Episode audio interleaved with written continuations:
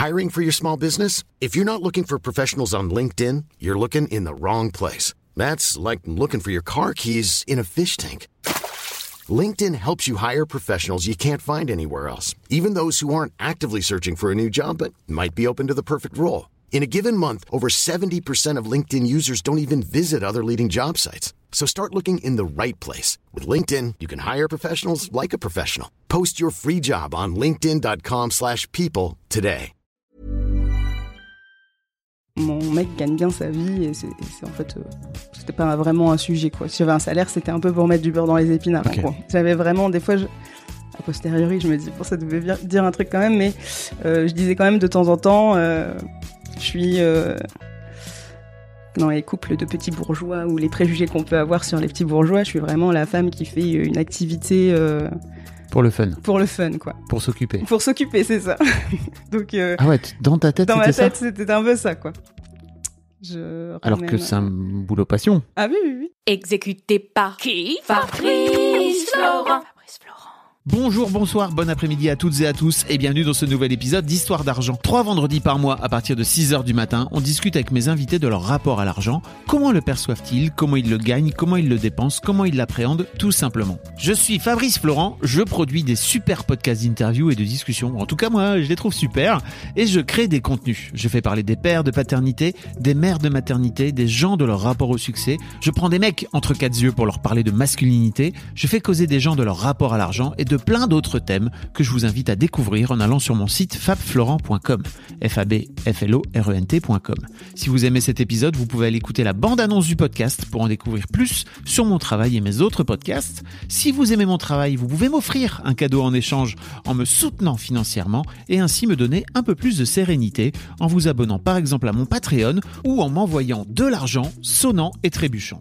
Allez dans les notes du podcast ou en allant sur fabflorent.com, f a b f l o r e n donc vous y trouverez toutes les infos. Enfin, si vous aimez ce podcast, vous pouvez vous y abonner, mettre un chouette commentaire et 5 étoiles au podcast sur votre application de podcast préférée et surtout, surtout, surtout, partagez cet épisode et ce podcast autour de vous s'il vous a plu. Je suis sûr que vous connaissez des gens que mon travail pourrait intéresser.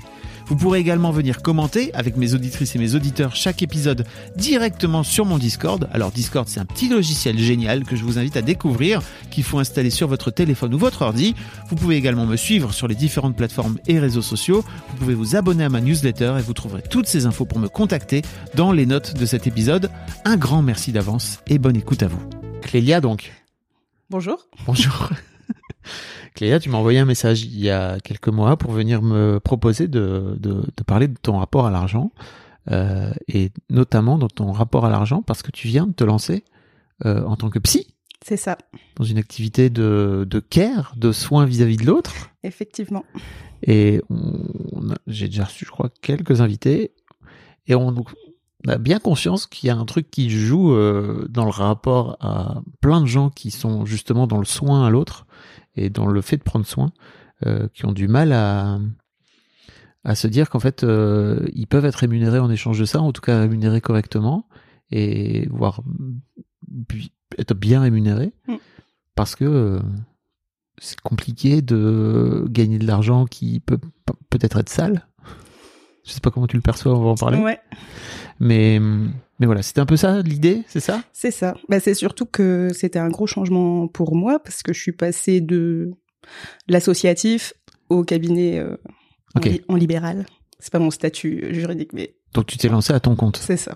Ok. Et donc forcément, euh, dans toutes les institutions avec lesquelles j'ai pu travailler, comme c'est souvent le cas pour les psys, euh, il n'y a pas d'échange d'argent à la fin du rendez-vous. Parce que en fait, euh, bah, c'est l'institution, c'est oui. c'est pris en charge en fait. T'étais salarié en Je fait. suis salarié, donc euh, du coup, euh, Pas besoin de fixer tes prix. c'est ça. J'ai rien à faire. Moi, mon salaire, il tombe à la fin du mois. Tu n'avais rien à faire. Je n'avais rien à faire. Quoi qu'il en soit, et voilà, j'allais dire que les gens viennent ou viennent pas, c'est pas un souci. Que, enfin, euh, en fait, euh, à la fin du rendez-vous, je dois pas euh, demander des sous, quoi, Hmm. en institution. Enfin, là où j'ai travaillé Oui. avant, En asso. en asso. T'étais dans quoi? T'étais dans une dans une asso ou alors dans une comment on appelle ça? Un CMI, c'est ça? Un CMP. Un CMP. J'ai fait, j'ai fait un, j'ai fait plein de trucs. Ok. Mais j'ai travaillé principalement dans deux associations. Et, et du coup, il y en a une qui était subventionnée, j'allais dire plutôt santé, donc euh, ARS, etc.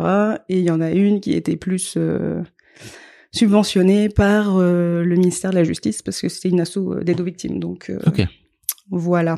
Tu fais, tu fais ce métier-là depuis longtemps? Je suis diplômée, j'ai été diplômée en 2017 et j'ai enchaîné en fait. Parce que du coup, ma, mon premier poste, c'était sur mon lieu de stage puisque ma tutrice de stage partait en congé maternité. Donc euh, j'ai enchaîné. Donc, 6 ans C'est ça. 5 ans, 6 ans, c'est Mm. ça Mm. D'accord. Tu t'épanouis dans ce métier? Oui, beaucoup. Mais effectivement, les conditions euh, de travail euh, en associatif, et particulièrement dans la dernière asso dans laquelle j'ai travaillé, n'aident pas beaucoup à l'épanouissement. Tu veux dire dans quel sens? Bah parce que dans l'assaut où j'étais, donc la dernière c'était l'assaut d'aide aux victimes, il y a énormément de demandes en fait. On est débordé. Euh, et, euh, et là dans l'assaut dans laquelle je travaillais, il n'y a pas de système de liste d'attente ou quoi que ce soit. Donc du coup, euh, on prenait rendez-vous quoi qu'il en soit. Ce qui était compliqué pour moi, c'est que bah, c'est une d'aide aux victimes, donc possiblement on reçoit des gens qui sont traumatisés pour plein de raisons différentes. Et sur la fin, je pouvais pas les recevoir. Enfin, en fait, quand j'avais des suivis, je fais des guillemets avec mes mains parce que bon, euh, quand j'avais des suivis, je voyais les gens une fois tous les mois et demi, deux mois, quoi. Alors qu'ils auraient dû te voir Bah, ça plus aurait été bien que on se voit euh, au moins tous les 15 jours, quoi, Hmm. pour pouvoir Mhm. vraiment avancer. Déjà, 15 jours, c'est pas beaucoup, quoi. Ouais. Ouais. Au moins toutes les semaines. Ça aurait été bien ça toutes les aurait semaines. été l'idéal toutes les semaines dans Ouais. certains cas de figure, pas pas pour tous, mais pour certains, ça aurait été bien. Hmm. Et effectivement, minimum tous les 15 jours, parce que en fait, euh, quand on voit quelqu'un qui va vraiment pas bien euh, une fois tous les deux mois, euh, bah, en fait, euh, on travaille pas beaucoup, quoi. Hmm. Donc c'est plus du du maintien, j'allais dire, que du soin. Ok. C'est un peu frustrant. Oui. En tant que psy, J'imagine. du coup. Et, et pour les personnes qui, pour tes patients aussi, alors? Bah, Ou alors oui. ils se rendent pas vraiment compte de ce à côté. Enfin, c'est déjà bien pour Non, eux quelque part d'avoir cette aide-là, c'est ça? C'est ça, parce qu'en fait, euh, sinon ils vont au CMP justement, par exemple, euh, mais au CMP souvent il y a des listes d'attente et euh, le premier rendez-vous euh, en CMP, ça peut être six mois ou un an après. Mm. Donc en fait, le fait de voir quelqu'un, ne serait-ce qu'une fois tous les deux mois, euh, finalement c'est mieux que rien, quoi. Ouais. Donc voilà. Mais l'avantage du CMP quand il y a des listes d'attente, c'est que eux, une fois qu'ils reçoivent la personne, après ils peuvent faire des suivis Ouais. euh, un peu plus euh, adaptés. D'accord. Je trouve que c'est un avantage. Ok. Mais bon. Et ça te, ça t'a frustré ça quelque part de te dire ok que t'étais en train de passer à côté des patients finalement? Bah, ça joue sur plein de choses. C'est hyper frustrant, j'allais dire personnellement, parce que bah du coup, euh, ouais, on n'avance pas beaucoup. Euh, on voit pas les gens forcément aller vachement mieux. On a l'impression de servir à rien pour le coup. Mm. C'est un peu voilà, et c'est aussi euh, compliqué, je trouve, déontologiquement parlant, parce que bon, on limite la casse, quoi, mais euh, c'est pas c'est pas l'idéal quoi. On est censé en plus dans notre code de déontologie, on est censé fixer un peu le cadre de notre travail etc. Ce que les structures permettent pas toujours finalement donc. Oui, entre la peu- théorie ça. et la pratique de sur le terrain, c'est plus compliqué. C'est ça. C'est pas toujours euh, pas toujours idéal. Ok. Tu peux nous expliquer dans les grandes lignes ce qui t'a incité, et puis on va en parler après plus, plus en détail, ce qui t'a incité à, à te lancer en libéral? Alors il y a plein de choses. C'était un projet que j'avais euh, j'allais dire dès le départ. Euh, quand j'ai fait mes études, c'était un truc qui me branchait bien. D'être à ton compte. d'être à mon compte parce que j'aime bien l'autonomie de manière générale et faire les trucs que j'ai envie de faire quand j'ai envie de les faire. Donc c'était euh, un truc, un projet quoi. C'est voilà. Euh, un jour, j'aurai mon cabinet.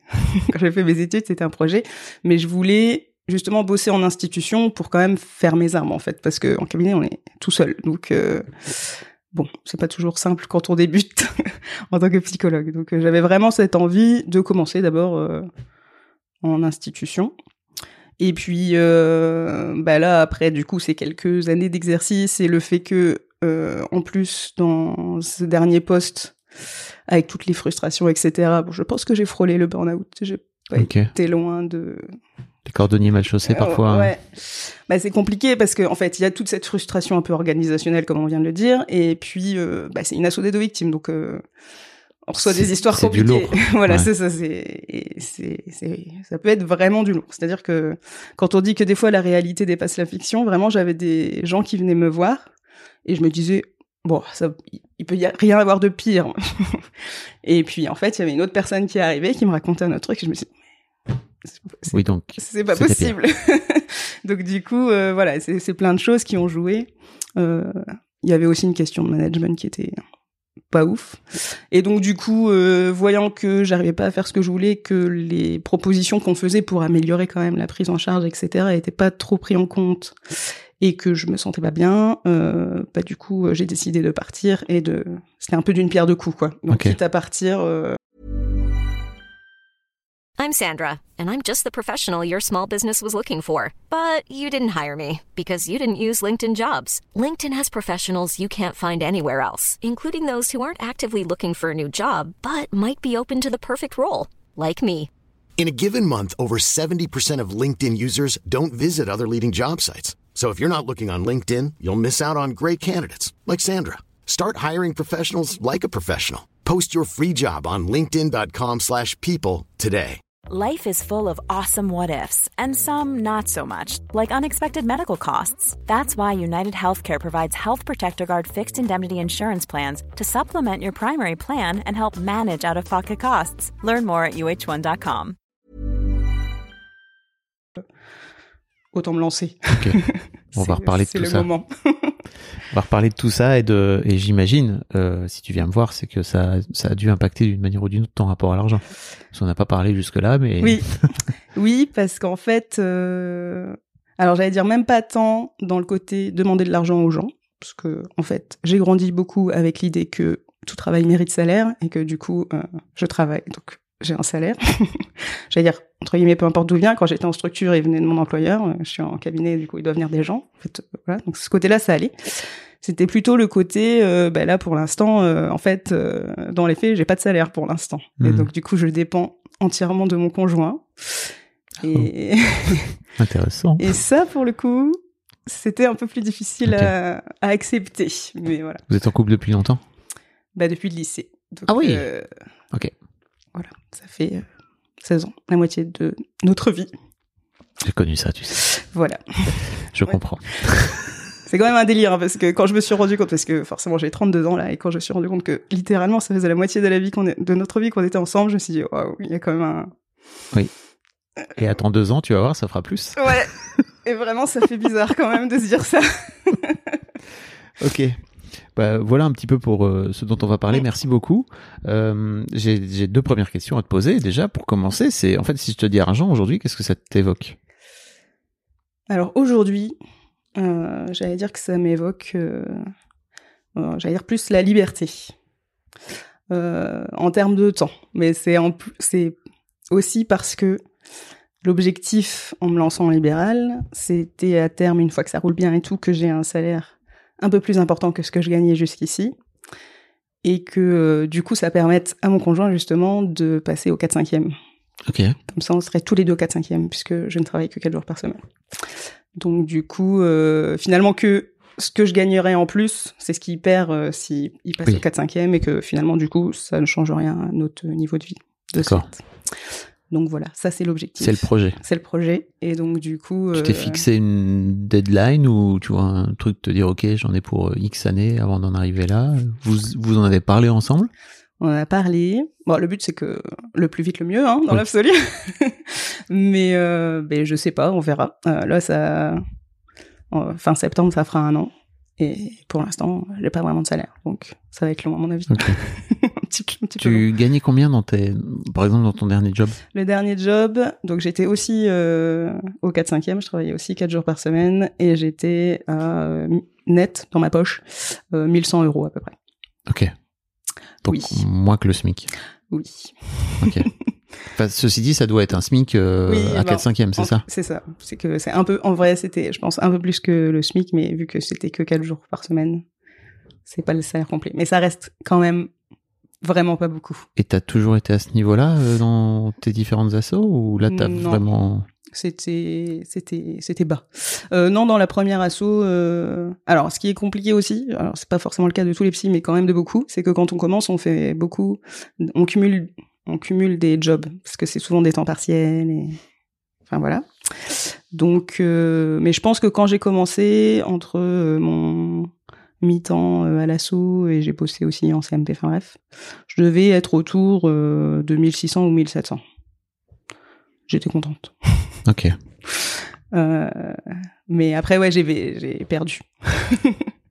Qu'est-ce qui fait que tu as accepté de. Parce que là, c'est une grosse. Ouais. C'est une grosse diminution.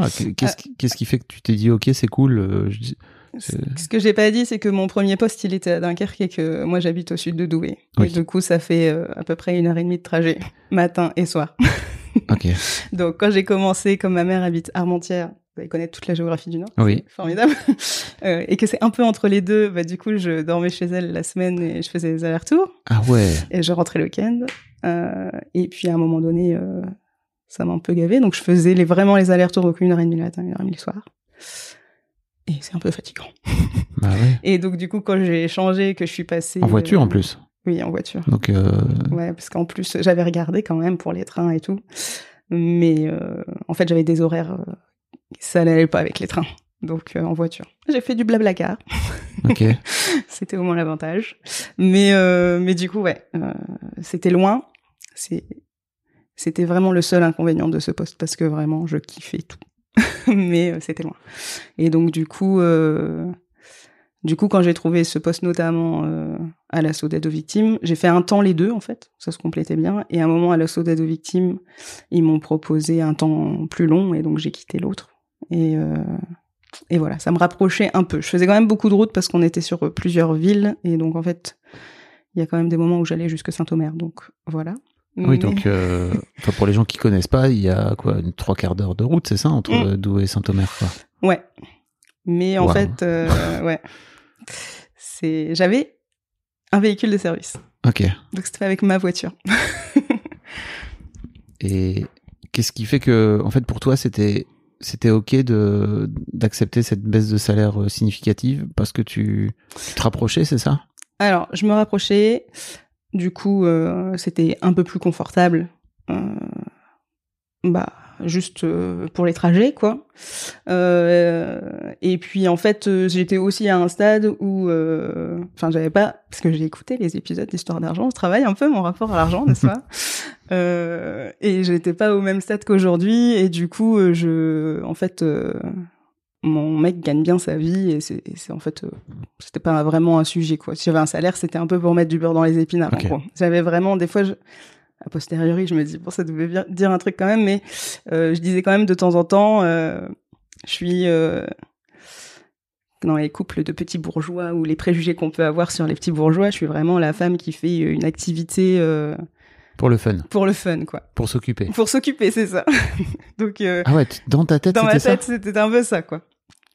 Je Alors que c'est un boulot passion. Ah oui, oui, oui. Oui. Mais c'était vraiment en mode, pff, tant pis. Après, il faut dire aussi que dans les études de psy, on nous serine tellement à longueur de temps qu'on fait pas ce métier pour l'argent, etc., en etc., qu'on est un petit peu matrixé aussi par rapport à l'argent, quoi. On Donc, peut en euh, parler. donc voilà. C'est vrai?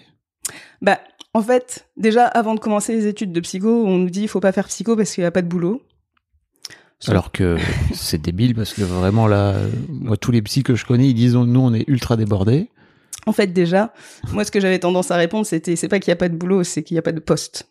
Ce qui était vrai, euh, un peu plus vrai à l'époque et un peu moins maintenant. Mais bon, ça, c'est un autre sujet. Mais voilà. Donc, du coup, euh, on avait tendance, et je pense que c'est l'expérience de la plupart des étudiants en psycho, à dire, oh, c'est sûr, psycho? Bon, ah, peut-être un peu moins aujourd'hui, du coup. C'est un des avantages de la pandémie. On a parlé un peu plus des psys. Oui. Mais avant ça, en tout cas, euh, bon, c'était déjà pas la filière euh, ouf. Et effectivement, euh, après, quand on part euh, dans le soin, mais c'est, on en revient un peu à ce qu'on disait au départ, c'est que voilà, on fait ça par bonté d'âme, quoi. Et qu'il t'avais faut cette pas, il faut pas s'attendre à gagner de l'argent, en tout cas. En fait, on nous dit, on est mal payé. Quand on fait nos stages, on nous dit, vous allez être mal payé. Et en fait, c'est, ça devient presque un fait, quoi. Ok. Donc, Donc on arrive euh, sur le marché du boulot, du travail, et on se dit, euh, ouais, mon salaire est pas ouf, mais bon, euh, Bah c'est comme ça. c'est comme ça. Voilà. Voilà. C'est normal, hein. Une fois que tout le monde t'a dit toute ta vie que t'allais pas bien gagner ta, C'est ça. ta vie. euh, J'entendais d'ailleurs, j'en profite parce que ça m'a fait, ça m'a fait sourire. Euh, si vous écoutez Histoire de Daron, qui est mon autre podcast, j'ai une discussion avec euh, avec ma fille aînée euh, où on parle de hum, du métier d'artiste et en fait elle me dit. Bah, j'ai un copain, euh, lui il veut devenir, euh, il veut travailler dans le théâtre et forcément il va pas gagner d'argent. Et je lui ai dit euh, un truc du genre, bah en fait non, tu peux pas dire ça en fait parce que ça fait vraiment partie pour moi des clichés. Et moi, je connais plein d'artistes qui gagnent beaucoup d'argent, etc. Et j'ai vu que ça avait fait réagir dans le Discord. N'hésitez pas à venir discuter dans le Discord, c'est super. Les gens sont vraiment sympas. les gens viennent, euh, venez commenter les podcasts et tout, c'est vraiment intéressant. Euh, et j'ai vu que ça avait fait réagir dans le Discord. Mais pour moi, il y a aussi un truc de, ça fait partie des trucs dont il faut se débarrasser. Effectivement, en fait, ça va peut-être être ta réalité. Mais en fait, je trouve ça complètement idiot de venir te formater le cerveau, comme tu dis, matrixé, Ah ouais. euh, d'entrée pour te dire en fait euh, autant tu vois t'es pas obligé de venir dire non mais en fait vous allez gagner une fortune incroyable etc je trouve ça complètement dingue de venir dire non mais en fait vous allez pas gagner d'argent Mm. même si c'est potentiellement la réalité de ton travail en attendant peut-être aussi qu'on peut laisser les gens libres de vouloir décider de ce qu'ils veulent Mm. gagner de ce- comment ils vont faire etc etc quoi C'est ça. Mais ce qui est assez euh, paradoxal, je trouve, parce que dans l'esprit des gens, alors encore une fois, peut-être un peu moins maintenant, mais quand je faisais mes études, il y a vraiment ce truc plus du psychanalyste là dans dans Mm. son cabinet euh, avec les gens qui vont sur le divan et du coup qui est riche parce qu'il y a quand même ce truc dans l'imaginaire collectif. Et en même temps, ouais, ce truc de, euh, bah en fait, non, tu vas pas gagner beaucoup d'argent. Mais lié aux soins, là, je pense. La petite Oui. théorie, c'est que, euh, comme dans l'histoire, euh, et il n'y a pas si longtemps que ça à l'échelle de l'humanité, euh, c'était les bonnes sœurs qui s'occupaient de ce genre de choses. Bah, du coup, c'est toujours à votre bon cœur, quoi. bénévole voilà, c'est ça. Avec passion, mais, mais Bah oui. pour le fun, quoi. Bah oui on, vous rémunère on vous rémunère en bonté C'est ça. et en, et en merci Et en plus, on est content parce que nous-mêmes, nous, on fait une bonne action et quand même, c'est Mhm. satisfaisant. mais tu l'as ça aussi en toi tu le sens? Bah, en fait, euh, quand même, en vrai, le truc de. Enfin, c'est quand même très satisfaisant comme métier, quand les gens vont mieux. Il y a quand même un truc d'ego, même si on sait que, en vrai, et ça, je, je, je suis consciente que, certes, on accompagne, mais en vrai, c'est la personne qui bosse. Hein. Oui. moi, je... c'est bien en tant que psy Bravo. c'est ça, non mais moi je sauve personne. euh, Je, des fois je l'ai dit même en, en début de rendez-vous, euh, vraiment, je, je ne sais pas, c'est vous qui avez la solution. Mm. Je vous accompagne, j'ai des outils pour vous accompagner, mais t'ouvres des portes et puis après les gens ils euh, vont c'est ça, voilà. Donc vraiment je ne travaille pas, il y a quand même un petit boost d'ego à la fin quand les gens ils disent ah c'est cool, merci, grâce à vous je me sens mieux et tout. Ouais, j'ai un peu participé.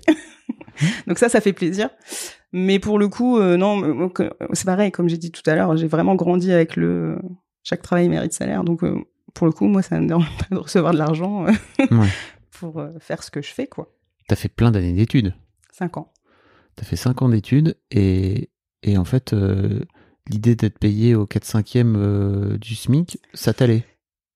Oh non, enfin, ça m'allait. Je faisais avec. Ok. J'étais quand même frustrée. D'autant plus que si je prends, je compare avec euh, mon compagnon qui du coup poste dans l'informatique, il a fait un DUT. Donc lui, Oui, enfin, fait deux ans. deux ans. Il a commencé à bosser il y a dix ans, hein, du coup. Enfin, il a commencé plus vite que moi de ce fait, mais euh, voilà. Donc là, il a en plus maintenant euh, de l'expérience, etc. Mais il a commencé après deux ans à un salaire qui était euh, plus élevé que le mien. Au bout de cinq ans, et il est augmenté tous les ans. Donc voilà. Ça reste une frustration, hein, parce que je savais qu'en restant en, en, en structure, quelle qu'elle soit, et d'autant plus en associatif, euh, j'a- j'atteindrai jamais son salaire, quoi. Mais de là à toi-même te dire Mm. et à te raconter l'histoire de, en fait, euh, je fais ça pour Ah ouais, m'occuper, ouais. machin, comme, euh, Les petites bourgeoises. comme les petites bourgeoises, comme tu dis. Je, Désolée pour les petites bourgeoises. Non, mais en plus, euh, J'ai dit, hein, c'est mon préjugé de. c'est ton préjugé de. bah, Voilà. euh, voilà. Même les psys euh, sont pas exempts. Ah ouais, hein, non, non. on a-. C'est ça. Euh, Il y a quand même un, il y a quand même un gap. T'as réussi à te à rentrer dans ce système-là, quoi, avec le temps, Ouais.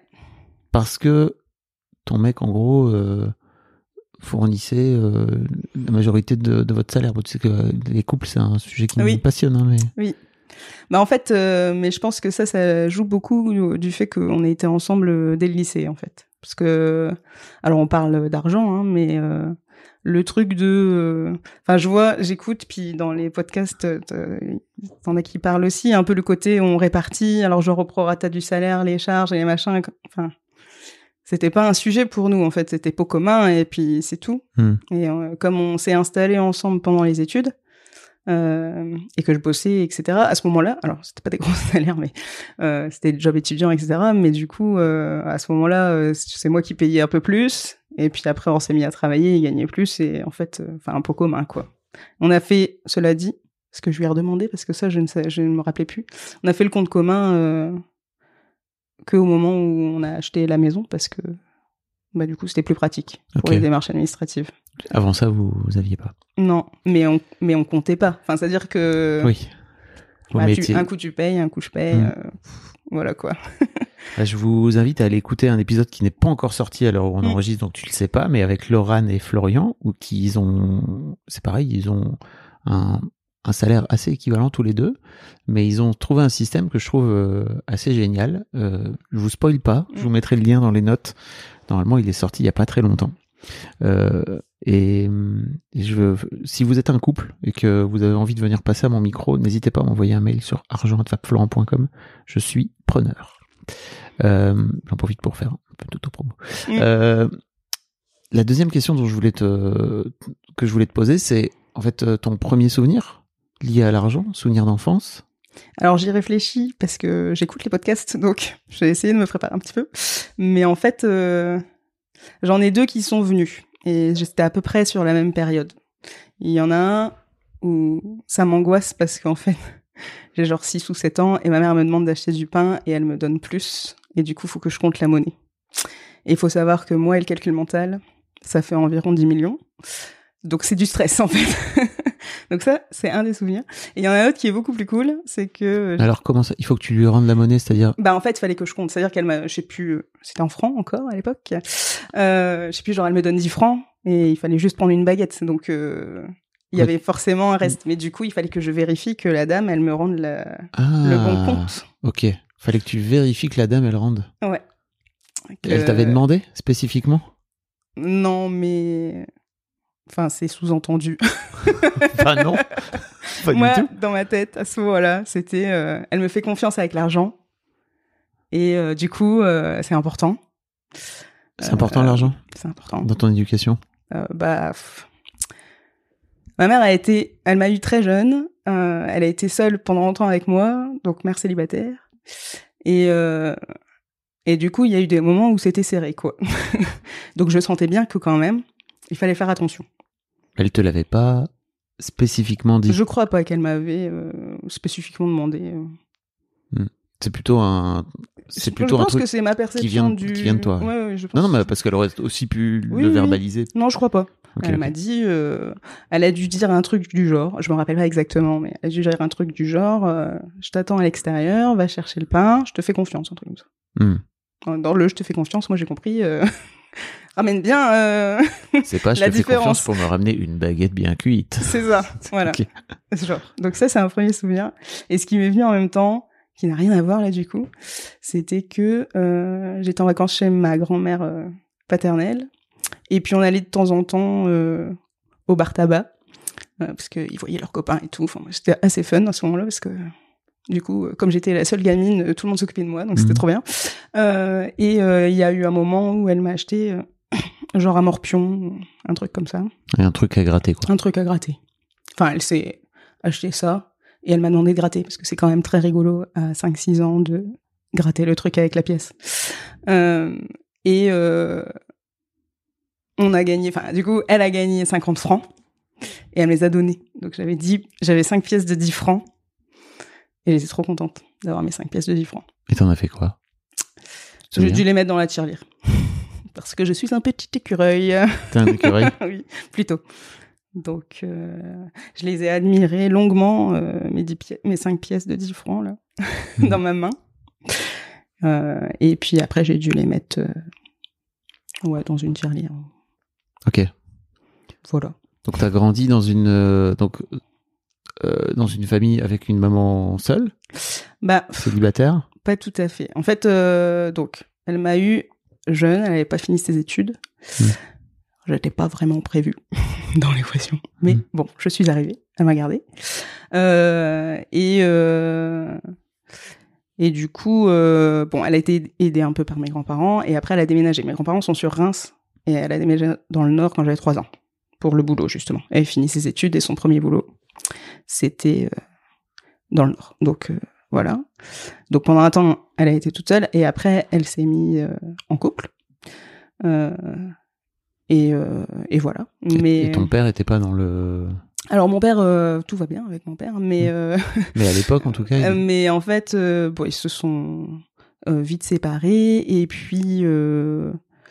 En fait, mon père euh, a une maladie mentale et euh, très vite, il a pas pu trop travailler, etc. Et donc, euh, il- financièrement, en tout cas, il pouvait pas participer. Ce que je pense ma grand-mère a compensé en m'offrant plein de trucs dès que je venais euh, la voir en vacances.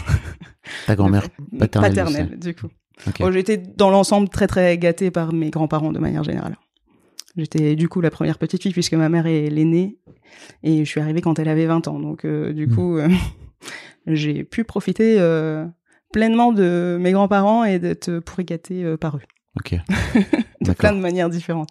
Donc voilà. Mais oui, parce que à chaque fois que j'allais chez cette grand-mère, du coup, elle m'achetait des fringues, des chaussures, enfin des trucs quoi, Ok. que j'avais pas forcément besoin.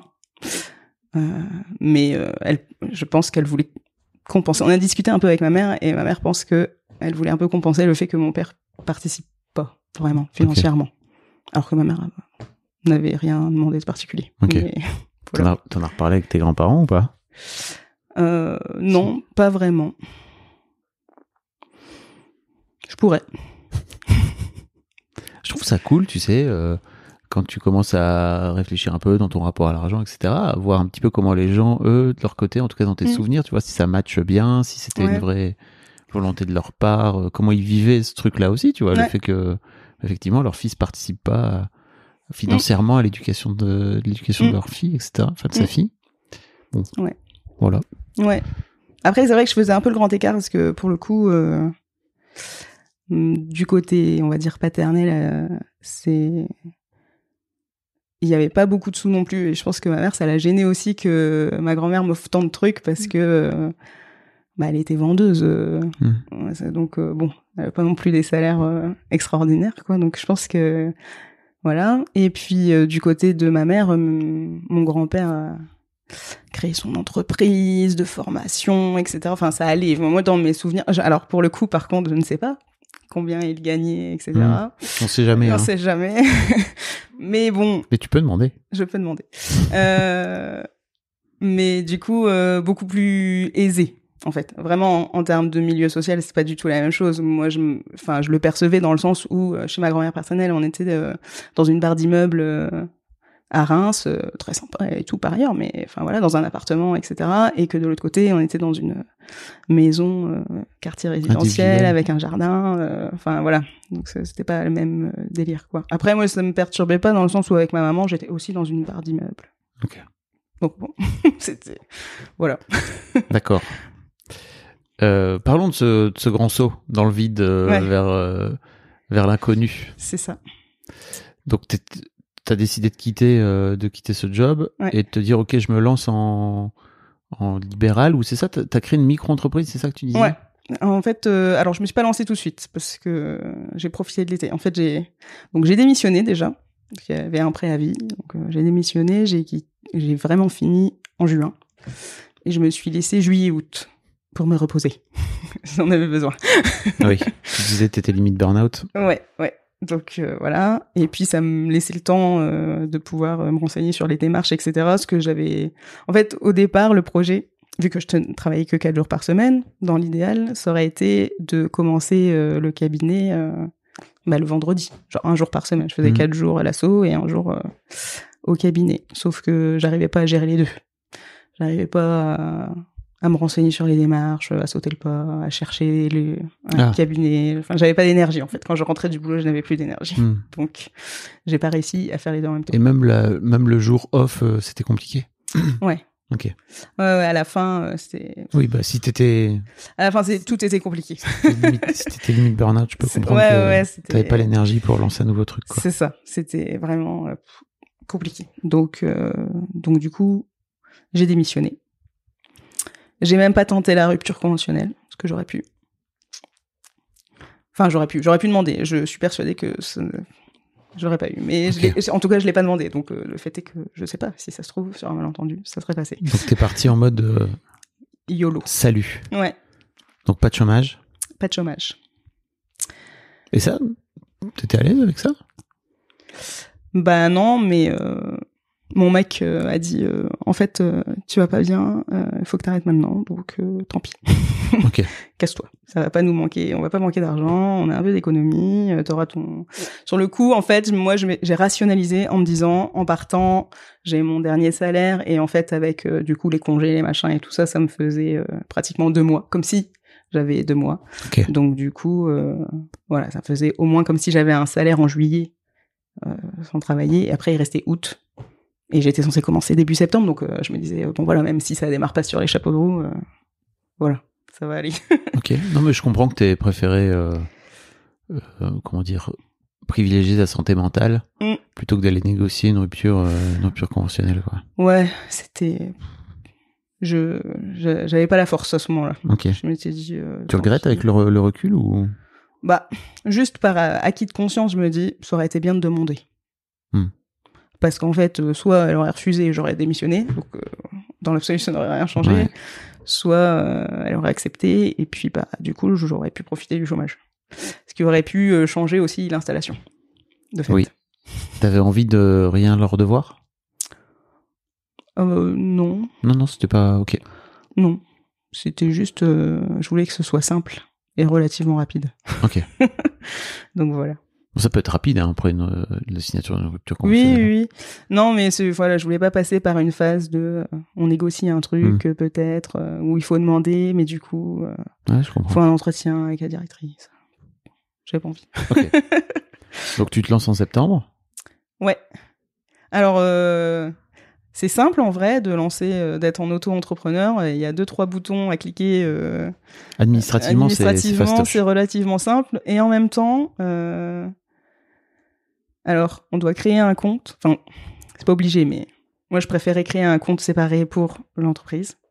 Euh, et, euh, et donc, euh, il faut avoir une adresse professionnelle pour rattacher les choses. Et donc, du coup, il faut trouver un cabinet. Mais pour trouver le cabinet, il faut pouvoir payer bah, des frais de quand on arrive. une- Et, et du coup, il faut un compte et des sous. Et, Tu aurais pu mettre ton adresse perso. Ouais, mais euh, j'ai voulu mettre. le- Mais du coup, ça a fait que ça a été le schmilblick. C'est un peu le serpent qui se mord la queue. On commence par créer, on va à la banque, on veut du coup. euh, j'ai- fait un prêt euh, pour me lancer, pour avoir un peu de trésorerie et puis euh, juste pour euh, le matos en fait, le bureau, l'ordi, euh, Mm. bibliothèque, euh, enfin voilà, Euh, de quoi garnir le bureau et que ce soit un endroit euh, sympa et accueillant. Mm. Et donc il fallait un peu de tout pour ça. Donc, j'ai demandé fait un- combien J'ai fait un prêt. J'ai de- j'ai fait un prêt de 8000 euros. Ok.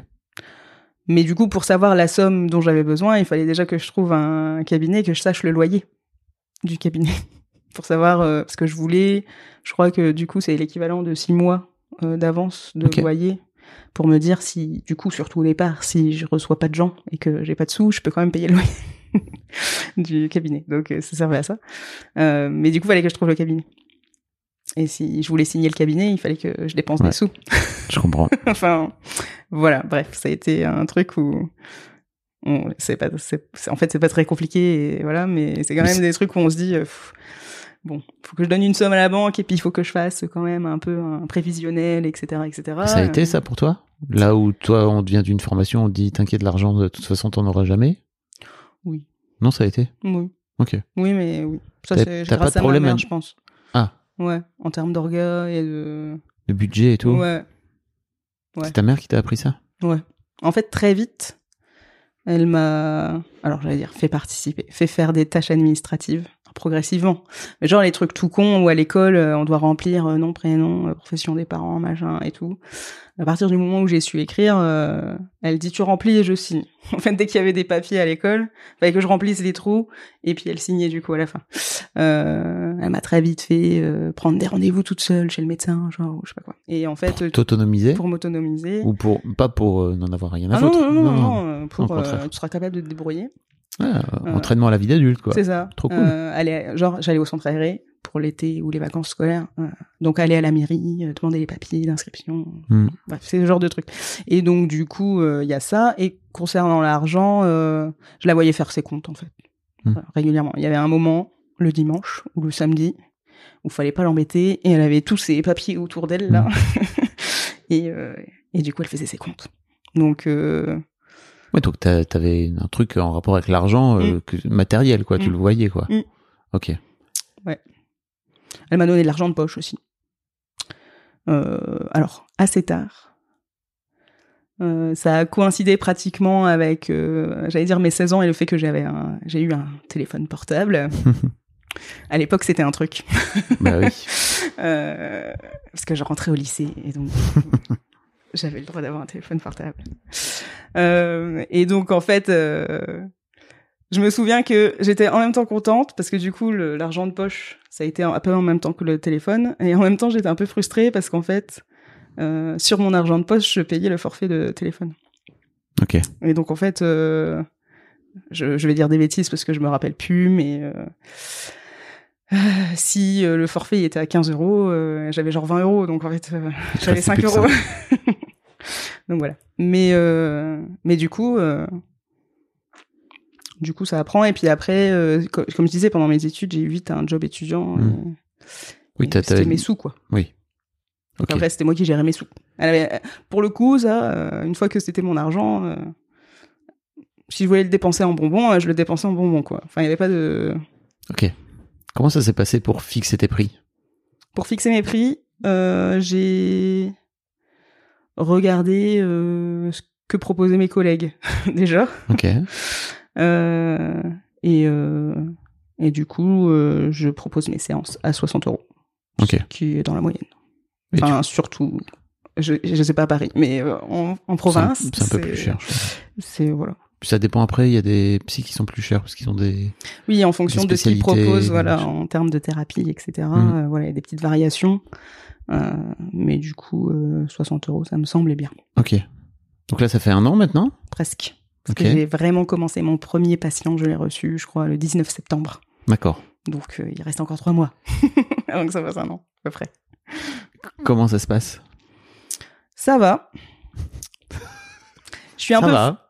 je- En fait, je pensais que euh, j'étais optimiste. En fait, je pensais que ça se remplirait plus vite, mon agenda, mais pas tant. Qu'est-ce qui fait que ça se remplit pas aussi vite que t'aurais aimé? Euh, alors, je pense qu'il y a plusieurs choses qui jouent. Euh, Il y a le fait que je suis sur un secteur où bah, il y a aussi des gens qui n'ont pas beaucoup de budget, euh, en fait, euh, qui n'ont pas beaucoup de sous. Et donc, Donc là, t'es à Douai, c'est ça? Je suis à Saint-le-Noble, exactement. Ok. Donc oui, juste à côté de Douai. Euh, mais mais du coup, il y a une, j'allais dire une grosse population euh, ouvrière, euh, enfin Hmm. voilà, qui n'ont pas forcément euh, 60 euros à dépenser euh, tous les 15 jours pour venir me voir. Ouais. Euh, mais euh, donc je pense que ça c'est une partie. Euh, après, euh, je, je suis pas adhérente au dispositif Mon Psy, par exemple. C'est quoi? Alors, dispositif Mon Psy, c'est un truc qui a été lancé euh, par le gouvernement pour proposer des séances euh, Ah oui. prises en charge. Hmm. Euh, Et c'est. Mais c'est très peu d'argent, c'est ça? C'est c'est 30 euros qui est remboursé. Hmm. Donc, c'est pas beaucoup. Et puis, au-delà du tarif, alors déjà, 30 euros, euh, effectivement, c'est quand même vraiment pas beaucoup. Parce qu'une fois qu'on a enlevé euh, le loyer, euh, Doctolib, euh, les charges, enfin voilà, en fait, il reste rien. Donc c'est voilà, le bénévolat j'ai donné. Donc Hmm. voilà. Et au-delà de ça, c'est un dispositif qui est en fait très contraignant, je trouve. Euh, moi, j'aimerais bien comme beaucoup de psy, que les gens puissent aller directement chez le psychologue et pas passer par le médecin traitant avant d'aller chez le psychologue. Et le dispositif veut que le médecin fasse une ordonnance.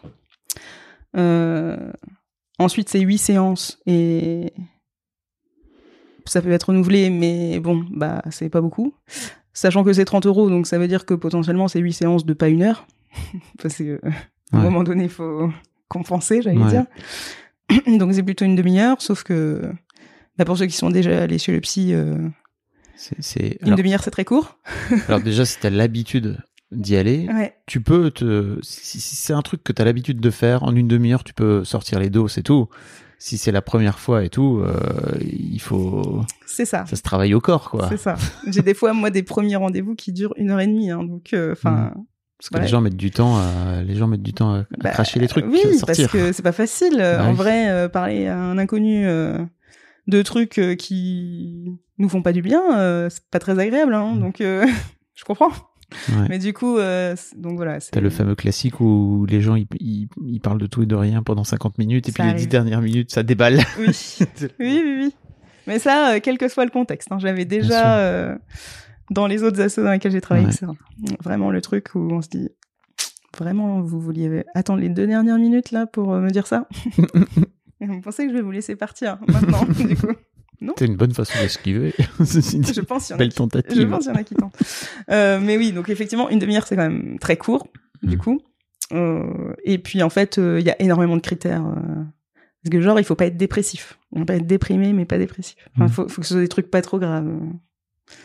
Mais du coup, c'est le médecin qui doit juger ce qui est pas trop grave. Enfin bref, en fait, du coup, il y a beaucoup de choses dans ce dispositif qui plaisent pas beaucoup aux psychologues, ce qui fait qu'il y a pas beaucoup de psychologues qui adhèrent au dispositif. Oui, donc c'est un peu mort dans l'œuf quoi le truc. C'est ça. Alors, ça discute, hein, ça va peut-être changer. Mm. Mais, euh, mais voilà. Et du coup, euh, bah, du coup, je pense que ça aide pas parce que comme ils ont quand même beaucoup communiqué dessus, il y a des gens qui viennent, puis leurs médecins, ils en parlent et donc euh, ils viennent avec des ordonnances. Et, Ils trouvent pas de psy.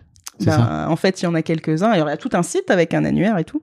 Mais bah, du coup, le peu qui sont, c'est pareil. On en revient au délai d'attente, etc. Ouais. Parce que bah, forcément. Et je crois qu'il y en a pas beaucoup dans ma région. Je crois qu'il y en a deux, deux ou trois psys qui. Ah oui. Et on a quand même un territoire assez étendu, donc euh, Mm. tout le monde peut pas forcément euh, y aller, quoi. Ok, donc ça t'es pas dedans? Non, je suis pas dedans. Mais du coup, euh, bah forcément, ça, ça limite euh, les choses c'est- en termes d'appel. voilà. Après, heureusement qu'il y a Doctolib. C'est Doctolib qui m'amène la majorité de mes patients. En termes de vitrine, etc., c'est bien. Et Doctolib tu le payes j'imagine, c'est Oui. ça? Oui, c'est assez cher, je trouve. Mais bon. En même temps, il m'amène la majorité de mes patients, donc je peux pas trop faire sans. Euh, mais oui, c'est quand même euh, assez cher. Alors, surtout, en fait, euh, il y a deux choses avec Doctolib. C'est qu'il y a la partie agenda, Mm. donc prise de rendez-vous, euh, et il y a la partie téléconsultation que je propose. Et donc, du coup, ça, c'est un service supplémentaire. Donc, c'est un, un tarif Que supplémentaire. tu payes en plus, Ouais. c'est ça C'est ça. que psy.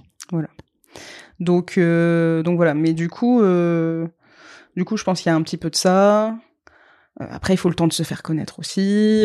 Enfin, voilà, hein, c'est ça. Et puis, puis voilà, faut que j'aille toquer aux portes encore. En fait, je vais faire plusieurs choses. Parce qu'il y a là les, les entretiens individuels, classiques entre guillemets, chez les psy. Euh, J'ai aussi, je fais aussi des un groupe de parole avec la Croix-Rouge à l'accueil de jour, avec des personnes en très grande précarité. Donc ça, c'est une fois par mois. Et euh, j'aimerais bien euh, pouvoir proposer de un peu plus de, de prévention, j'allais dire. Je me forme un peu pour euh, peut-être intervenir dans les écoles ou les lycées et tout ça, pour tout ce qui est santé sexuelle et affective et tout ça. Donc ça serait un autre, une autre source de revenus. Ok. Mais du coup, ça s'est pas encore lancé. Donc pour l'instant, euh, voilà. T'es optimiste? Bah, je pense qu'il y a un besoin. Là, la première étape, ça va être déjà de contacter euh, les gens sur le territoire qui proposent déjà ce genre de choses, genre le planning familial. Mhm. Euh, je sais que voilà, il y a plusieurs choses qui existent dans le Douaisis où ils parlent de tout ça. Euh, et donc du coup, je veux pas non plus arriver en plus, surtout que souvent ces structures-là, bah, elles proposent des choses gratuites. Donc euh, forcément, Ouais. j'allais dire, euh, si j'arrive pour faire la même chose et qu'en plus je demande de payer, forcément ça va pas trop bien marcher. Donc euh, voilà, faut que je vois comment ça va être financé Ok. de ce fait. Donc là, ça va presque faire un an. presque. Et tu disais dans ton mail que en tout cas au mois de novembre, quand tu m'as écrit, Ouais. que tu étais contente parce que tu payais au moins tes charges. C'est toujours le cas. C'est-à-dire que j'ai reçu, dès le départ, dès le premier mois, j'ai reçu suffisamment de gens pour payer euh, voilà mon loyer, Doctolib, euh, le remboursement du prêt, euh, les charges, tout ça. Et donc du coup, j'étais assez surprise, bah, ce qui fait que du coup, ce qui est assez euh, rassurant pour moi, c'est que bah, la trésorerie que j'avais prévue au cas où j'ai zéro, Elle est toujours là. elle est toujours là. Donc ça c'est bien. Donc tu t'étais créé un petit matelas qui finalement. Pour l'instant, j'y touche pas trop. Ok. Alors j'avoue que j'ai un peu tiré dedans justement pour des petites formations et des choses Oui. comme ça, mais euh, du coup euh, ouais j'ai pas trop besoin. Là actuellement je suis entre 30 et 40 rendez-vous par mois. Mon objectif c'est d'en avoir en moyenne une centaine quoi, Ok. à peu près. Donc voilà. Et là-dessus, t'es optimiste? Bah je suis presque à la, à la moitié de l'objectif. Donc voilà, j'attends en fait là À toi, 30-40, euh, tu dis que c'est la fait, moitié de c'est 100. pas, c'est pas 100. En vrai, en vrai, c'est pas tout à fait 100. C'est euh, le, le vrai, c'est genre euh, 80, je crois que 95 rendez-vous. Mais bon, euh, forcément, euh, ça change d'un mois sur l'autre parce qu'il y a des mois où je vais être en vacances, par exemple, et Oui. euh, du coup là, ça sera zéro. Donc euh, voilà. Mais euh, mais du coup, je me dis que c'est pas mal quand même Ok. sans en connaissant au départ personne sur le territoire, euh, Ouais. en me lançant un peu de zéro, etc. euh, ça va. Je me dis que ça va. Là, je suis un peu dans l'appréhension avec l'été qui arrive. Parce que quand j'étais en ton structure, premier euh, été. ouais, en structure et en asso, souvent l'été, les gens ils vont pas voir le psy. Ils vont en vacances. Ils sont, en, ils sont en vacances, ils vont bien parce qu'il fait beau, euh, Mm. Ou ils vont pas bien, mais du coup ils vont tellement pas bien qu'ils viennent pas du coup. Enfin bref, il y a plein de raisons qui font que l'été généralement c'est quand même beaucoup plus calme. Sauf que en asso je m'en fichais parce que qu'il y ait des rendez-vous ou pas, j'avais mon salaire à la fin et là du coup je suis j'ai un peu d'appréhension, j'avoue, pour l'été. Je sais je sais pas trop comment ça va se passer. Est-ce que tu as en tête euh, de faire un truc où tu as peut-être des gens qui gagnent, des patients qui gagnent un peu mieux leur vie, de leur demander un peu plus d'argent? Mm. C'est un truc que tu, auquel tu penses? Bah, j'y avais réfléchi en me disant on adapte un peu les, tar- les tarifs aux revenus. Il y en a qui le font, mais euh... mais en fait, euh, je sais pas. euh, Bah, le truc c'est que genre par exemple à la mairie quand quand on va au centre aéré, ça peut être en fonction des revenus des parents, mais ils demandent genre l'indice fiscal, je sais pas quoi, de référence pour savoir quel est le revenu, etc. Ben moi je me vois pas en tant que psy. euh, Bah, tu sais très bien les métiers que font les gens et tu vois très bien Mm. le, tu vois très bien qu'il y a des gens qui ont des situations plus Ouais, aisées ouais. que d'autres. C'est sûr. C'est sûr. Et c'est dur, ça serait dur pour toi? Bah en fait, euh, ouais, non, je sais pas. J'y avais pensé, et, euh, je sais pas. Ça me semblait trop compliqué. Mais ça pourrait Est-ce que être un c'est truc. compliqué? Parce que tu te dis c'est compliqué de ce fait-là de euh, de refixer mon tarif à chaque fois, c'est-à-dire que en Mm. fonction des gens, tu es obligé de demander plus ou moins. Mm. Ou alors Ben- c'est compliqué parce que effectivement tu me dis OK, il y a pas il y a pas d'indice enfin je peux pas leur Ouais. demander euh, leur fiche de paie, ça je peux comprendre, mais tu le vois très bien en fait. C'est vrai aussi. Je n'ai pas de réponse. OK. je, je sais pas. Non, mais j'avoue que pour le coup, après, Alors, on moi, c'est simple. questionner l'argent, Oui, hein, tu vois. ça. l'un des trucs que tu peux faire pour faire en sorte, tu peux effectivement avoir plus de rendez-vous, ou tu peux faire en sorte d'avoir plus de chiffre d'affaires, Oui, oui, oui. de, de demander plus d'argent par rendez-vous. Bah oui. Après, euh, c'est parce qu'aussi, euh, enfin, la partie, j'allais dire prévention et tout, je voulais aussi revenir parce que c'est un truc qui m'intéresse beaucoup, la prévention, et pour euh, lequel j'étais formée à la base. Enfin, mon master était assez orienté euh, prévention.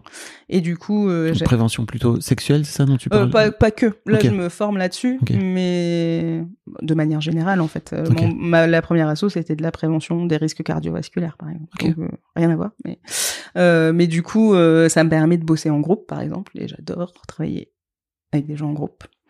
Et du coup, là, c'est pareil, je me dis, ça permet aussi potentiellement de répartir les coûts sur le Mhm. groupe. Je vais pas demander euh, 60 euros à chaque personne quand c'est un groupe, parce qu'en fait, euh, en fonction du tarif que je mets pour le groupe, s'il est, si c'est un groupe de 10 personnes ou 15 personnes, euh, c'est réparti sur l'ensemble. Donc potentiellement, Ah bon? venir en groupe, ça peut être un peu moins, un peu moins cher pour chaque personne. Mais c'est un vrai truc, ça? Bah moi, je vois comme ça. C'est un vrai truc qui se fait chez les psys? Je sais pas. Je Ça crois. doit dépendre des psys. Je pense pas, j'en sais rien. Alors déjà, en plus, pour moi, je trouve en tant que patient, le groupe, c'est un plus. Oui. Parce que tu, tu te nourris de, Ah tu te oui, nourris de mais ce que les autres font Moi, et racontent. J'adore le groupe. Mais donc, est-ce que tu es en train de te dire aussi, ok, donc je vais faire en sorte de, faire des groupes pour que les gens puissent payer moins cher et de ce fait-là, à la fin, tu finis pas avec le même, tu finis limite avec le même, euh, les mêmes sous? Ouais. je sais pas, c'est pas encore lancé, donc euh, Ouais. c'est c'est des réflexions pour l'instant. Ouais. Mais c'est vrai que c'est un truc que j'ai envie de faire pour le coup. Donc euh, on verra à ce moment-là. T'es à l'aise avec l'idée de te dire, ok, je vais, je vais, non seulement je vais gagner de l'argent à mon compte, parce que Mm. là, je sens que t'es un peu en train de tourner autour du pot et, Ah, et moi, mon objectif financier, entre guillemets, pour dans ma poche, j'aimerais bien avoir un salaire euh, à la fin, là, une fois que ça roule et tout, entre euh, 1700 et 2000 euros par mois. ok. Mais ça, tu te rends, ça, c'est mon objectif, mais j'y suis loin là pour l'instant. Ouais. J'allais dire, ça, tu te rends compte aussi que c'est un peu, euh, c'est un peu une vue de l'esprit tant que t'as pas, tant que t'as pas, tu t'es pas dit, Oui, bah ok, comment je fais, quoi, tu Mm. vois. Bah oui, mais ça fait partie des trucs euh, en cours, En en cours. fait. Mais est-ce que ça fait partie des trucs en cours dans ta tête? C'est ça? Mm. T'es en, t'es en work in progress, là. C'est ça. Par rapport à l'idée que tu vas pouvoir gagner plus d'argent? Ouais. Ok. Tu sais, je sens qu'on tient un truc, là. C'est pour ça que je, je te Ouais, pousse ouais, là-dessus. ouais, ouais. Non, mais t'as raison. Je sais pas, en fait. Tu sais, par rapport à ce truc de, c'est mon activité, euh, Ouais, de femme bourgeoise. c'est ça. Euh, non, ok. euh, En fait, euh, Clélia, t'es une psy renommée qui, en plus, non seulement fait ce travail par, par plaisir et par bonheur, mais en plus, t'aides les gens et en plus, Je gagne des sous. tu gagnes de l'argent. de l'argent. Ouais. Mais en fait, il y a plusieurs trucs qui jouent dans la volonté. Encore une fois, c'est work in progress. Hein. Ouais. Mais du coup, qui m'ont aussi euh, décidé à me lancer parce que possiblement j'avais le meilleur euh, à long terme. euh, voilà, l'objectif d'atteindre c'est entre 1700 et 2000 euros. Il y a eu un premier truc aussi qui m'a qui m'a donné envie de me lancer pour gagner plus d'argent, c'est que euh, justement il y avait un gros écart entre mon mec et moi Oui. sur le salaire. Ça fait 53 minutes qu'on enregistre. Enfin, Ouais, on y arrive. Tu vois, tu fais comme les gens. T'attends les C'est 10 ça. dernières minutes. oui, c'est vrai. Mais du coup, il y a un gros écart. Et en fait, je me disais, si un jour on se sépare, j'aurais plus du tout le même niveau de vie. Merci. Euh, c'est pas- possible, en fait. C'est-à-dire que la maison, par exemple, c'est mort. C'était pas possible. Avec 1100 euros, euh, je retourne chez ma mère, en fait. Mm. Enfin, Oui. en l'état, euh, c'est tout, quoi. Euh, et donc, du coup, je me disais, euh, j'ai pas envie, si on se sépare, de perdre en niveau de vie. Ça, me- ça me gonfle. Il y a mon côté féministe, là, qui fait, euh, c'est pas possible, ça. Mm. tu peux pas dépendre de ton mec jusqu'au au moment où il décide peut-être un jour de te larguer Ouais. tu te retrouves sans rien, quoi. Donc, euh, T'en es toi-même marre, parce que ça oui. peut être ça aussi. Hein, aussi, aussi. Mais oui, voilà. Mais du coup, aussi, Parce que c'est le pire de tout. à l'inverse, la peur de me dire, justement, je reste avec lui parce que j'ai pas les moyens de partir. Merci. ah oui, oui, c'est un truc qui m'a traversé l'esprit aussi, hein, dans les deux sens en fait. Mhm. C'est que s'il s'il se casse et que j'ai plus rien, euh, je suis niqué. Et euh, si euh, si je veux partir et que je me dis que je suis niqué, je pars pas quoi du coup. Et c'est pas du tout ce que je ce que je veux. Oui, Pour moi. toi, ouais. Donc voilà. Donc euh, oui, oui, ça fait, mais ça fait partie du truc qui m'a fait, euh, parmi tous les facteurs qui m'ont fait quitter l'assaut, il y, y avait ça. Euh, J'aimerais bien rééquilibrer la balance. Euh, aussi, du coup, si on part du principe qu'on reste ensemble, que ça lui permet de baisser son temps de travail et qu'on passe plus de temps ensemble, ça c'est cool. Euh, et voilà. Et donc du coup, euh, d'équilibrer un peu Ouais. les choses, quoi. T'as peur de te retrouver seul Ah, ouais, clairement. Alors, je me dis là, si je devais me retrouver seule, ce serait pas facile à vivre.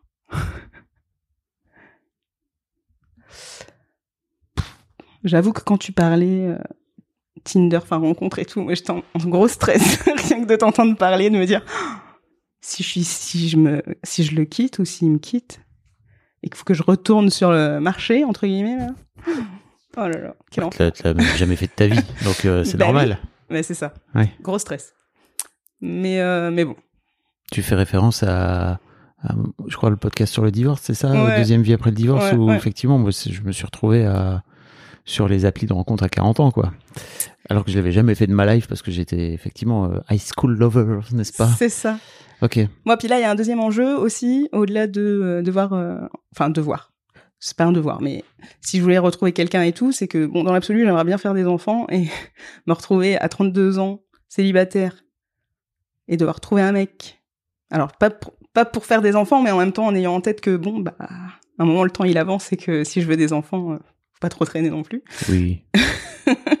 Bon, voilà. Oh là là, j'ai- je recevais Morgane hier qui a 32 ans, qui se fout aussi la pression. Je lui dis, waouh, vraiment, TikTok, TikTok, euh, keep cool les meufs. Hein. Ouais. Ok. Bon, ça, c'est un autre sujet. Ouais, c'est un autre sujet, mais, mais, mais en fait, euh, pas tant, parce que c'est, ça revient à l'indépendance financière, toujours. Ouais, toujours. Ok. Donc tu sais, j'avais ce truc autour de derrière chaque peur, il y a un désir. Mm. Je trouve ça trop intéressant comme façon de regarder Mm. le truc. Et là, je sens que cette histoire de peur, ça te paralyse un peu. Mm. Mais en fait, peut-être, c'est quoi le désir qui est derrière alors? La peur? La peur de quoi? De gagner plus d'argent? La peur d'être toute seule. D'être toute seule.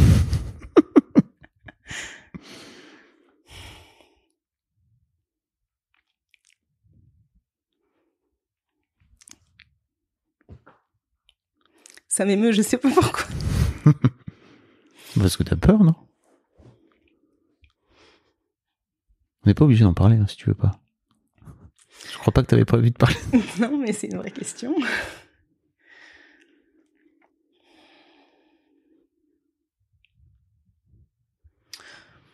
J'ai pas de réponse. C'est pas que je veux pas répondre, mais Ah ouais. Je sens que je te, je te prends un peu au dépourvu. j'avoue. Je sais pas.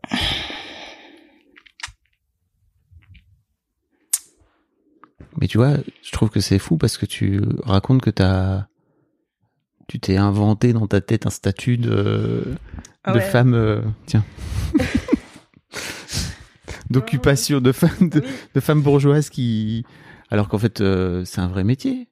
Ah oui, oui. C'est, Ah non, tu- mais ça n'a rien à voir avec le métier en tant que tel. Je pense que si j'avais été autre chose, euh, ça aurait été pareil dans ma tête.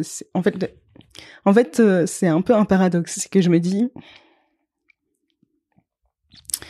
euh, le sal, enfin, l'écart était important et c'est ce qui me faisait dire le côté, euh, voilà, c'est un peu pour le fun, quoi, que Ouais, je travaille, euh, voilà. Euh, et en même temps, ce désir d'indépendance, il a toujours été là. Enfin, Mhm. ma mère me l'a Oui. montrer tous les jours. C'est un vrai truc. Elle a, entre guillemets, déjoué toutes les statistiques. Parce que elle est cadre, donc elle a un, un bon salaire. Encore une fois, je sais pas exactement, mais un bon Ah, salaire. tu sais pas combien gagne ta mère aujourd'hui? Euh, je- en fait, euh, j'ai pas retenu. On en a parlé, elle me l'a dit, mais je sais parce que justement, elle demandait une augmentation. Elle était pas contente de ce qu'elle avait eu, mais du coup, je, voilà, j'ai zappé le montant. Mais elle, elle m'a dit. Elle te l'a dit? Ouais, Et tu ouais, l'as zappé. euh, Vraiment, c'est un truc que je, les mots- voilà, j'ai pas retenu, mais voilà. Et donc du coup, euh, enfin vraiment, euh, ouais, euh, en termes de statistiques, euh, elle a toujours gagné plus que ses partenaires. Euh, maintenant, euh, enfin, elle a un poste à responsabilité, machin et tout. Euh, elle est propriétaire euh, de logements qu'elle loue. Enfin bref, Ah ouais, elle a cartonné quoi. elle cartonne, quoi. C'est très impressionnant. Mais du coup, ça met un peu de pression, parce qu'il faut être indépendant pareil, quoi. C'est le modèle que j'ai eu. Ah. Et, je le, et là, jusqu'ici, c'était pas trop ça, Là, quoi. t'y es pas arrivé quoi. c'est ça. T'y es pas encore en tout cas. Mais C'est ton, c'est ton idée. C'est Bah, je, une des pense, raisons. je pense que ça joue Ouais. sur euh, aussi. Sur le côté. euh, Bon, puis après, il y a toutes mes lectures féministes et tout aussi. C'est beaucoup de pression, hein. Ouais. C'est, c'est très bien, hein, je trouve, mais c'est vraiment beaucoup de pression, euh, Ouais. les lectures féministes. Ouais. C'est vrai, hein. Parce qu'à l'inverse, euh, je correspondais vraiment à, tout, à toutes les statistiques, euh, entre guillemets, des femmes. Alors, dans le sens où je suis diplômée, mais mal payée, avec des... Au départ, j'avais des contrats précaires, enfin, la totale.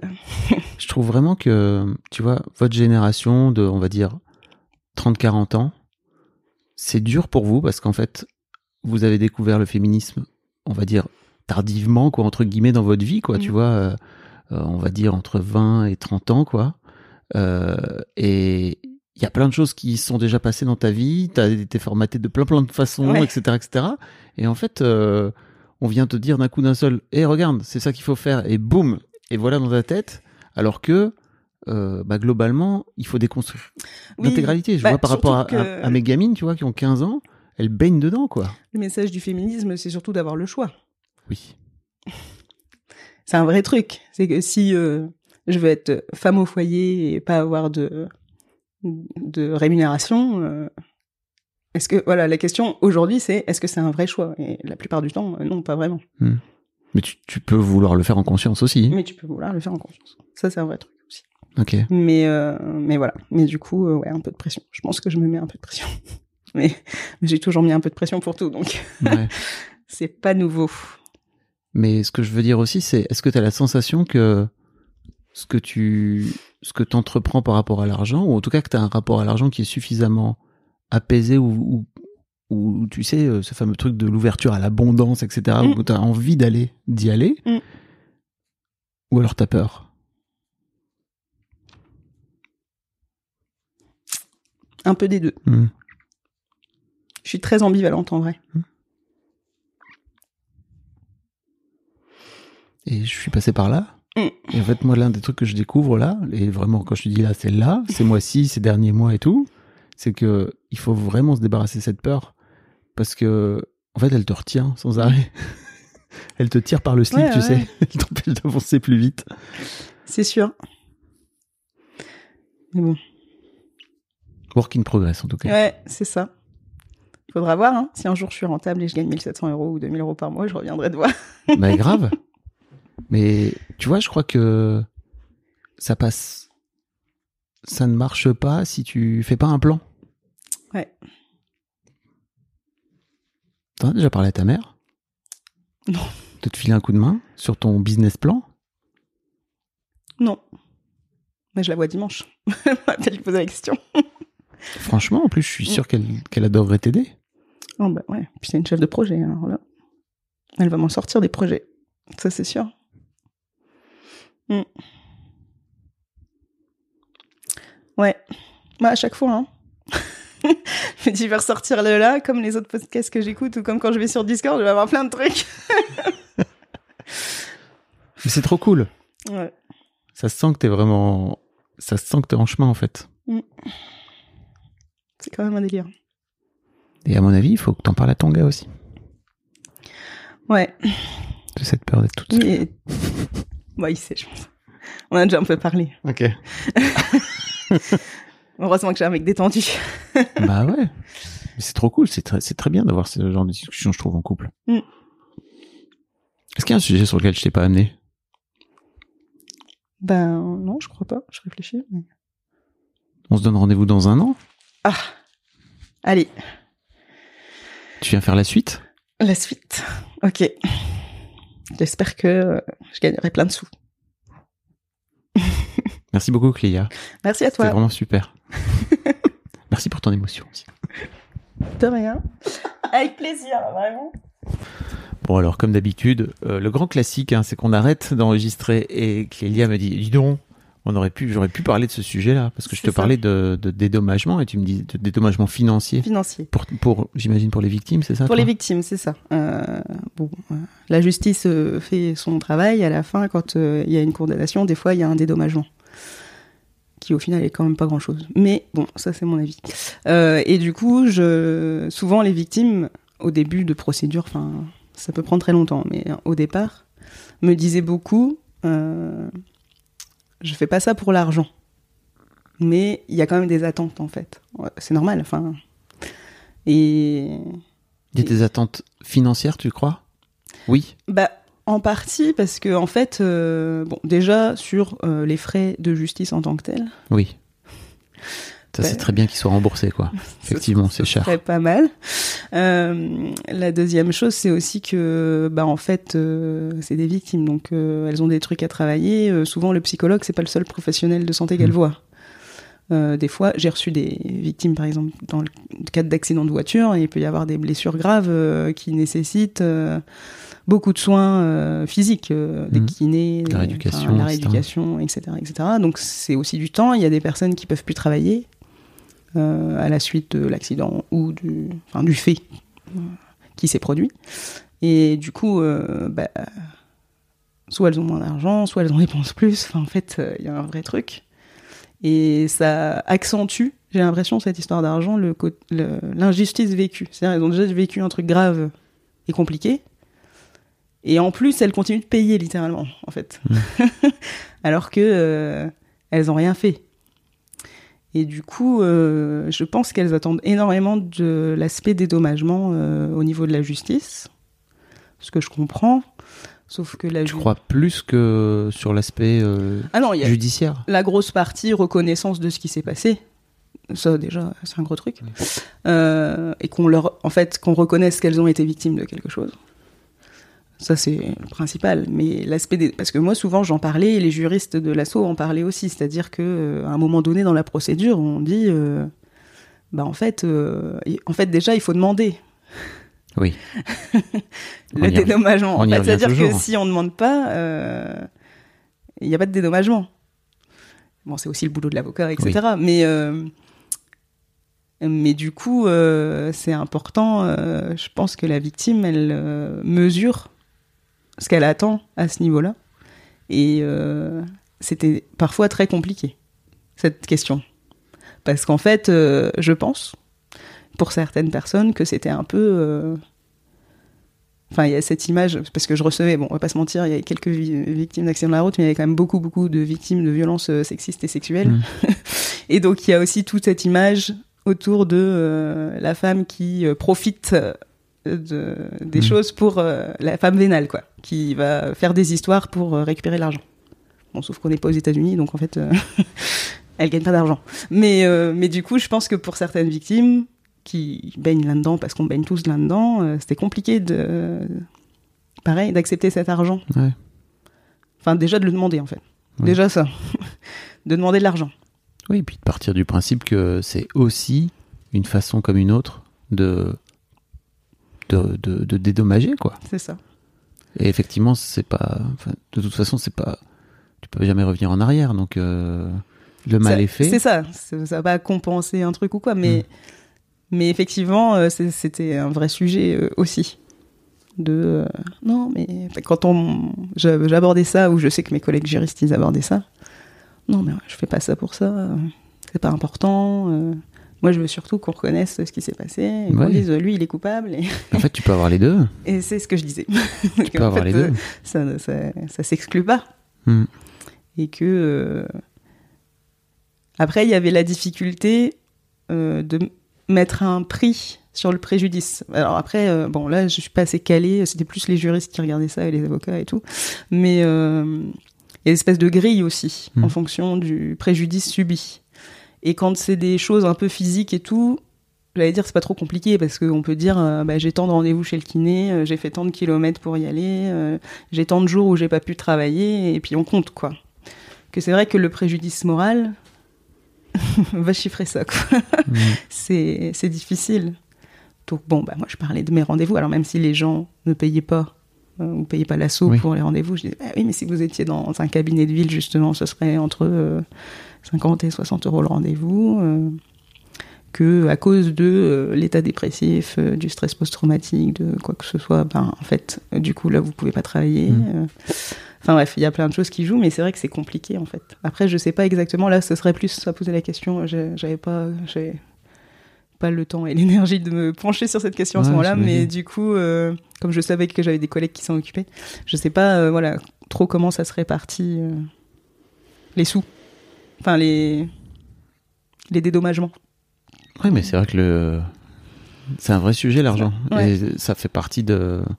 des trucs sur lesquels il faut aller... faut- aller regarder pour te dire, ok, bah, en fait, j'ai subi ça, et en Mm. fait, c'est- bien aussi de, de Mm. prendre de l'argent en échange, quoi. Surtout que bon, effectivement, quand on en revient au final et à ce qu'il peut y avoir comme dédommagement. Alors déjà, elles sont contentes quand elles se font rembourser les frais de procédure. C'est déjà une bonne nouvelle. Hmm. Mais bon, souvent le dé- dédommagement, il couvre même pas toujours euh, tous les sûr. frais en vrai qu'elles ont euh, dû euh, Clairement. faire. Mais, mais bon, c'est vrai que c'était un sujet. Déjà, déjà là. Merci, Claire. De rien. Un grand merci à vous d'avoir écouté jusqu'au bout. Pensez à rejoindre le serveur Discord pour venir commenter avec le reste de ma commu. Je vous trouverai tous les liens dans les notes de cet épisode. Et si mon travail vous plaît, je vous rappelle que vous pouvez m'offrir en échange un peu de sérénité en vous abonnant à mon Patreon ou en m'envoyant de l'argent en vous munissant de votre CB. Vous trouverez tous les liens dans les notes de cet épisode également. Bonne fin de journée et j'espère à très bientôt pour un nouvel épisode de podcast. Mom deserves the best, and there's no better place to shop for Mother's Day than Whole Foods Market. They're your destination for unbeatable savings, from premium gifts to show-stopping flowers and irresistible desserts. Start by saving 33% with Prime on all body care and candles. Then get a 15-stem bunch of tulips for just $9.99 each with Prime. Round out Mom's menu with festive rosé, irresistible berry chantilly cake, and more special treats. Come celebrate Mother's Day at Whole Foods Market.